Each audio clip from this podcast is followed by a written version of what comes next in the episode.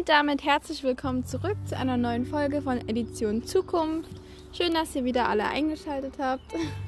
In der letzten Folge haben wir uns ja mit dem Elektroauto als umweltrettende Alternative in Sachen Verkehr und Fahrzeugen beschäftigt. Und heute wollen wir eine weitere Möglichkeit besprechen, ähm, vorstellen und diskutieren. Und zwar soll es uns heute um den Biodiesel und den Bioalkohol gehen. Das klingt ja erstmal wie zwei ganz verschiedene Dinge. Ähm, Bioalkohol, Biodiesel, beides sind aber sogenannte Biokraftstoffe, also die den CO2-Ausstoß äh, vermindern sollen. Und das ist ja auch das große Ziel immer. Genau, und darum soll es heute gehen. Also, was ist das überhaupt? Äh, woraus besteht es? Wie stellt man es her und wie kann man es verwenden? Und dann wollen wir uns natürlich am Ende des Podcasts äh, wieder der Frage stellen, äh, wie sinnvoll und umweltfreundlich diese Biokraftstoffe äh, tatsächlich sind ähm, und ob in Zukunft dann auch Schiffe, äh, Autos, LKWs tatsächlich dann langfristig mit Biokraftstoffen angetrieben werden können und wie effektiv das Ganze dann ist. Genau. Erstmal ein paar allgemeine Sachen. Also Biodiesel ist ja so mit der bekannteste Biokraftstoff in Deutschland. Ähm, wird ja auch hierzulande als alternativer Kraftstoff bezeichnet. Und da merkt man schon am Namen, dass es sich da um etwas Umweltfreundliches handeln soll. Ähm, also praktisch eine umweltfreundliche Alternative zu dem ganz klassischen fossilen Kraftstoff, Kraftstoffen wie eben Benzin, Diesel oder Erdgas. Denn dieser Kraftstoff besteht tatsächlich nur aus pflanzlichen oder tierischen Ölen, hat also einen komplett biologischen Ursprung. Und was viele auch gar nicht wissen, ist, dass zum Beispiel Biodiesel in jedem ganz normalen Diesel beigemischt ist. Zwar nur in geringen Mengen, aber er ist mit drin. Genau, was ich auch ganz interessant fand, ähm, bloß mal so am Rande, dass schon im Zweiten Weltkrieg wurde das als Kraftstoff durchgesetzt, um beispielsweise jetzt Schlachtschiffe oder andere Fahrzeuge mit beispielsweise Soja- oder Rapsöl voranzutreiben. Jetzt zwar nicht mit dem Hintergedanken, jetzt den Klimawandel aufzuhalten, äh, aber dennoch interessant zu sehen, wie alt diese Idee schon ist. Genau. Ähm, da fangen wir jetzt direkt mal mit der Herstellung an. Ähm, also wie dieser biologische Ursprung, der ganze Prozess äh, rund um die Entstehung da ähm, abläuft und das wollen wir uns jetzt mal genauer anschauen. Und zwar ist es gar nicht mal so unkompliziert, äh, denn um diesen Prozess zu erklären, brauchen wir erstmal den Begriff Umesterung, denn der spielt dabei äh, eine ganz große Rolle. Ähm, aber dazu kommen wir gleich. Denn um dieses, äh, diesen Kraftstoff, diesen Biodiesel zu gewinnen, äh, muss erstmal die Umesterung von einem pflanzlichen Öl, da wird hier in Europa, vor allem Deutschland, da meist Rapsöl verwendet, ähm, mit dem Alkohol Methanol erfolgen. Und da werden dann die Rapsker Rapskerne nach der Ernte praktisch, also wenn man die angebaut hat, abgeerntet hat, werden die Kerne davon dann erstmal ausgepresst, woraus man dann das Öl mit den Fetten gewinnt und die Reste, die dabei entstehen, nebenbei gemerkt, die werden auch dann weiterverarbeitet. Also die werden nicht weggeschmissen, sondern ähm, die werden dann noch als zum Beispiel Futtermittel an Nutztiere weiterverfüttert. Genau. Das Fett besteht aus Triglyceriden, ähm, da drei Fettsäuren insgesamt verestert sind. Und wenn man dieses dann nun mit dem Methanol reagieren lässt, entsteht das Fettsäure-Methylester, also der Biodiesel und das Glycerin als Nebenprodukte.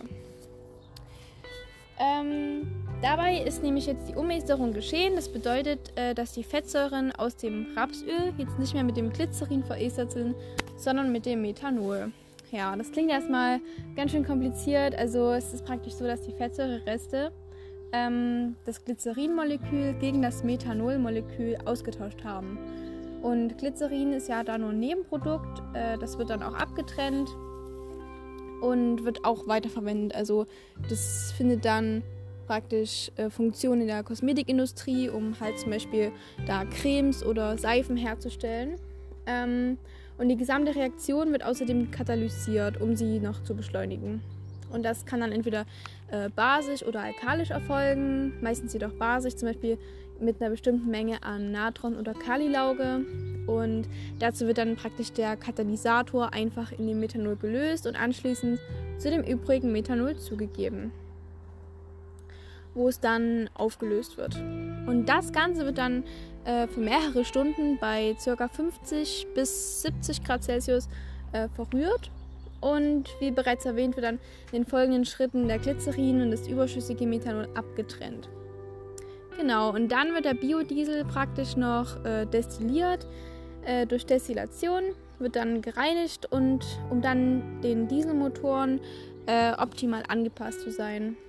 Übrigens haben moderne Biodieselanlagen hierzulande ungefähr eine Kapazität von ca. 200.000 Tonnen im Jahr. Und das ist ja eine ganz schöne Menge. Ähm, und da wäre das jetzt auch interessant zu wissen, äh, wozu man das Ganze denn jetzt überhaupt verwendet bei so einer großen Menge. Und äh, wie vorhin schon mal gesagt, wird ja eine kleine Menge Biodiesel eigentlich jedem fossilen Diesel beigemischt. Genau genommen sind das 5%. Und das ist sogar seit 2007 gesetzlich gefordert. Es gibt aber auch die Möglichkeit, ganz mit reinem Biodiesel zu tanken, wofür man dann allerdings jetzt ein Fahrzeug bräuchte, das bestimmte Eigenschaften erfüllt. Und Biokraftstoffe haben ja auch so schon den Ruf, so, ja, ach, das macht ja eh nur meinen Motor kaputt und sowas. Und das ist auch gar nicht mal so unberechtigt, äh, muss ich sagen, weil ohne eine bestimmte Freigabe vom Fahrzeughersteller würde das Auto nämlich sonst wirklich irgendwann seinen Geist aufgeben und kaputt gehen. Genau, so viel zum Biodiesel. Äh, wir machen jetzt mal einen Gedankenumschwung zum Bioethanol, den man nämlich auch tanken kann. Ähm, aber nicht nur zum Tanken ist er gut, ähm, er kann auch als Heizmittel in kleineren Öfen verwendet werden. Äh, sind dann sogenannte Bioethanolöfen und mit Hilfe von Bioethanol kann man außerdem einen Stoff herstellen, der die Klopffestigkeit, also die Oktanzahl erhöhen kann. Und das Ganze ist dann eben auch viel umweltfreundlicher. Genau, zurück zum Tanken. Äh, ich denke, jeder kennt es oder hat es schon mal irgendwann an irgendeiner Tankstelle gesehen, die Bezeichnung E10. Äh, vielleicht tankt ja auch von euch jemand mit E10 und hat damit seine Erfahrungen gemacht. Äh, das ist ja auch in den letzten Jahren immer bekannter geworden und tatsächlich, tatsächlich handelt es sich dabei auch um einen Biokraftstoff. Und zwar besteht der aus Benzin und hinzugemischtem Bioethanol.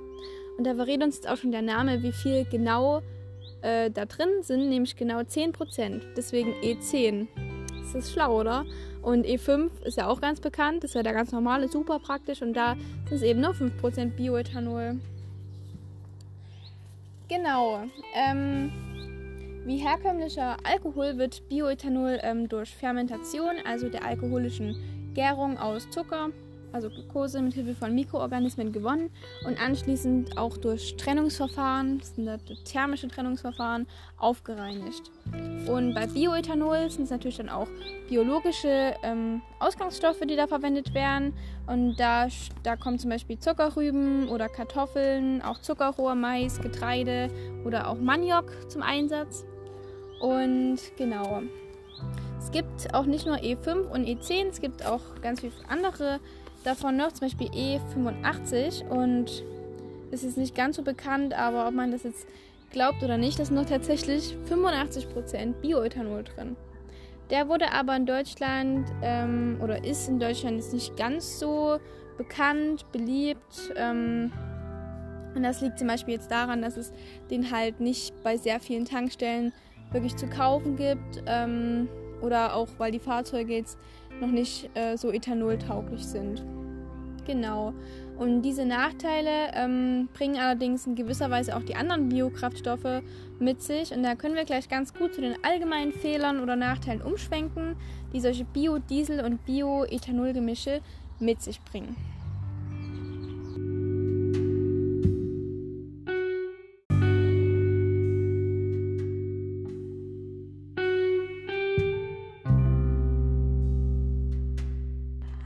Und da wollen wir gleich erstmal so ein paar Vorteile beleuchten. Bioprodukte generell haben ja immer so den Ruf, teuer zu sein.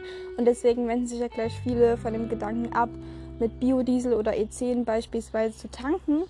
Und an der Stelle begrüßen wir ganz herzlich Frau Grunwald hier, die sich schon ein bisschen mit dem Thema befasst hat. Also herzlich willkommen. Hallo, freut mich hier zu sein. Wie ist denn Ihre Meinung dazu? Also ist es berechtigt? Ähm, schweift der Preis da jetzt tatsächlich so sehr von anderen Treibstoffen ab? Tatsächlich überhaupt nicht. Also ganz im Gegenteil. Früher hatte man sogar noch einen preislichen Vorteil, wenn man Bio getankt hat. Es lag an den Steuern. Aber heute kann man eigentlich in der Sache gar keinen Unterschied mehr treffen. Also ob du da jetzt normalen Diesel oder eben Biodiesel tankst, ist dann komplett gleich. Also ist es ja schon mal nicht teurer. Das hätte ich nicht erwartet. Teurer nicht, aber ich denke, ein großer Nachteil in Bezug auf Tankstellen und Organisation und alles ist, dass man sich nicht bei jeder Tankstelle darauf verlassen kann, dass es dort rein Biodiesel zu tanken gibt. Das sieht bei E10 anders aus, aber auch bei E85 ist wirklich selten zu finden. Da merkt man schon, dass es hierzulande nicht wirklich relevant zu sein scheint, vor allem eben, wenn es preislich keinen Vorteil gibt. Wie sieht das denn dann eigentlich leistungsmäßig aus? Da gibt es eigentlich weder Vor- noch Nachteile. Der Wirkungsgrad vom Verbrennungsmotor wird zum Beispiel nicht verbessert. Ohne Biokraftstoffe könnte er sogar einen höheren erreichen als mit. Viele Dieselmotoren sind ja nicht mal für rein Biodiesel freigegeben. Das Einzige, was man hier erwähnen könnte, Biokraftstoffe wirken sehr motorschonend. Gut, dann bedanke ich mich schon mal ganz recht herzlich und möchte mich nun der großen Frage nach der Umwelt stellen. Ich frage mich ja jetzt wirklich, wie effektiv diese Biokraftstoffe tatsächlich sind. Also was ich ja noch aus meinem früheren Bio- und Geografieunterricht weiß, also damals vor langer Zeit, ist, dass durch solchen Bedarf an einem Rohstoff, wie beispielsweise Mais oder im Raps, sogenannte Monokulturen entstehen. Also dass ein und dieselbe Pflanzenart immer und immer wieder auf derselben Fläche angebaut werden. Und das mindert dann in jedem Fall die Fruchtbarkeit des Bodens. Und auch die Artenvielfalt leidet darunter. Ja, das ist komplett richtig. Und es hat auch die starke Vermehrung von Schädlingen zur Folge, die sich dort wunderbar ausbreiten können. Außerdem müssen solche Plantagen auch regelmäßig gedüngt werden, was der Umwelt leider auch nicht so gut tut. Das stimmt allerdings. Und die Schädlinge muss man dann auch irgendwie wieder loswerden. Das geschieht dann ebenfalls über sehr schädigende Bekämpfungsmittel, die dann wiederum ins Grundwasser geraten könnten. Was ich auch ehrlich gesagt sehr paradox finde, ist, dass wir dann somit praktisch mit Nahrung Auto fahren. Und auf der anderen Seite der Erde verhungern die Menschen. Ja, da gibt es sogar eine Art Slogan von den Umweltverbänden. Teller statt Tank. Weil du hast da ganz recht. Diese ganzen Rohstoffe könnten genauso gut als Nahrungsmittel dienen. Das macht die ganze Sache nicht nur ökonomisch, sondern auch moralisch fragwürdig.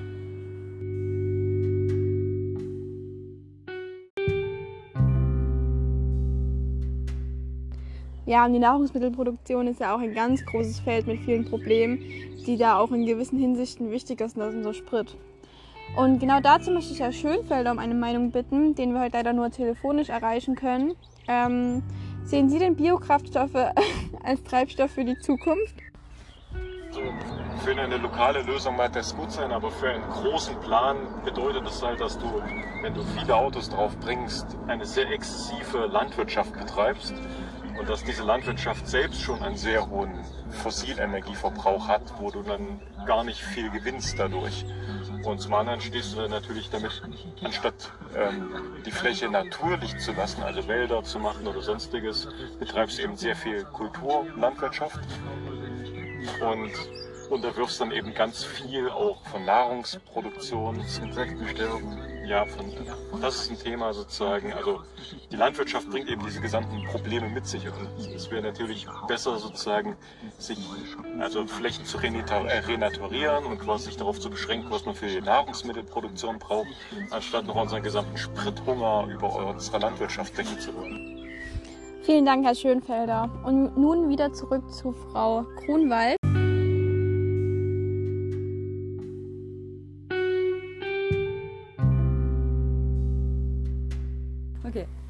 Zwecks der CO2-Bilanz. Wie sieht es denn da aus?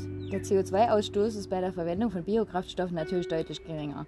Allerdings finde ich es hier wichtig, dass man nicht nur das, sondern den gesamten Herstellungsprozess betrachtet, wie Herr Schönfelder gerade gesagt hat.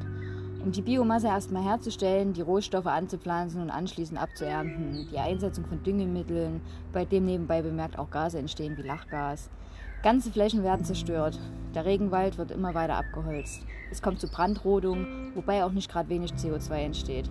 Wenn man das alles mit auf die Rechnung von Biokraftstoffen setzt, kommt man am Ende bei ungefähr demselben Ergebnis raus, wie wenn man ganz einfach fossilen Kraftstoff tankt.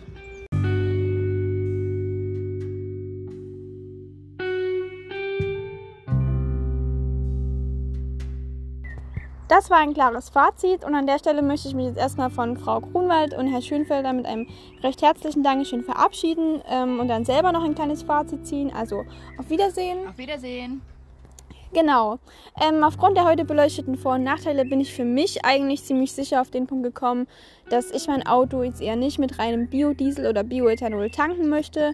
Ähm, ich sehe da jetzt keine Vorteile überwiegen und wenn es für die Umwelt jetzt nicht wirklich effektiv ist, dann erst recht nicht. Ich denke, man sollte eher darauf achten, generell möglichst wenig Kraftstoff zu verbrauchen, denn das tut der Umwelt wahrscheinlich am allerbesten.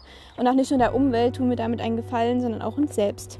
Biokraftstoffe mögen eine gute Idee sein. Allerdings benötigt dieses noch einiges mehr an Forschung, ehe sie tatsächlich gut umsetzbar sind. Und damit wären wir auch schon wieder am Ende der heutigen Folge. Ich hoffe, ihr konntet wieder einiges mitnehmen und ich freue mich schon auf unsere nächste Folge hier mit dem Thema Ökobilanz. Auf Wiedersehen!